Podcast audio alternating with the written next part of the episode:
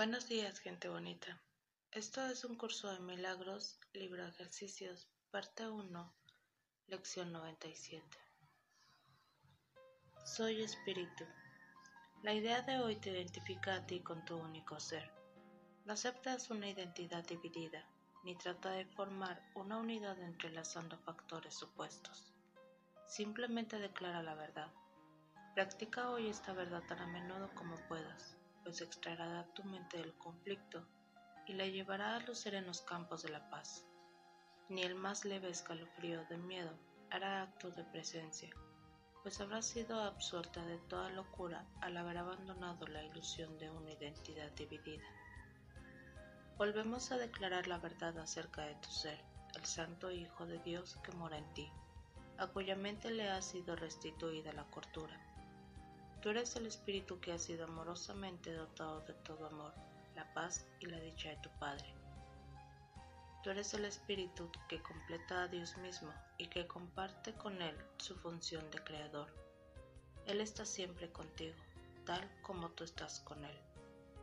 Hoy trataremos de acercar la realidad a tu mente todavía más. Cada vez que practicas, te vuelves cuando menos un poco más consciente ahorrando en algunas ocasiones mil años o más. Los minutos que dedicas se multiplican una y otra vez, pues el milagro hace uso del tiempo, pero no está regido por él. La salvación es un milagro, el primero y el último. El primero que es el último, pues es uno. Tú eres el espíritu en cuya mente mora el milagro, en el que el tiempo se detiene. El milagro en el que el minuto se dedique a la práctica de estas ideas se convierte en un lapso de tiempo ilimitado e infinito. Da pues gustosamente estos minutos y cuenta con aquel que prometió infundirlos de intemporalidad. Él respaldará con toda su fortaleza cada pequeño esfuerzo que hagas. Concédele hoy los minutos que Él necesita para poder ayudarte a entender con Él que tú eres el Espíritu que mora en Él y que hace un llamamiento a todas las cosas vivientes a través de su voz el espíritu que ofrece su visión a todo aquel que se la pide y que reemplaza el error con la simple verdad. El Espíritu Santo se regocijará de tomar cinco minutos de cada hora de tu tiempo para llevarlos alrededor de este mundo afligido, donde el dolor y la congoja parecen reinar. No pasará por alto ni una solamente perceptiva que esté dispuesta a aceptar los donos de curación que esos minutos brindan y los concederá allí donde Él sabe que han de ser bien recibidos. Y su poder sanador aumentará cada vez que alguien los acepte como sus propios pensamientos y los use para curar. De esta manera, cada ofrenda que se le haga se multiplicará mil veces de veces y decenas de miles más.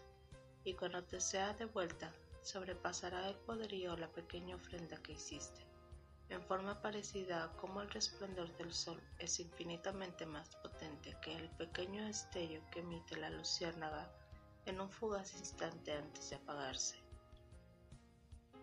El constante fulgor de esta luz permanecerá y te guiará más allá de las tinieblas y jamás podrás olvidar el camino otra vez.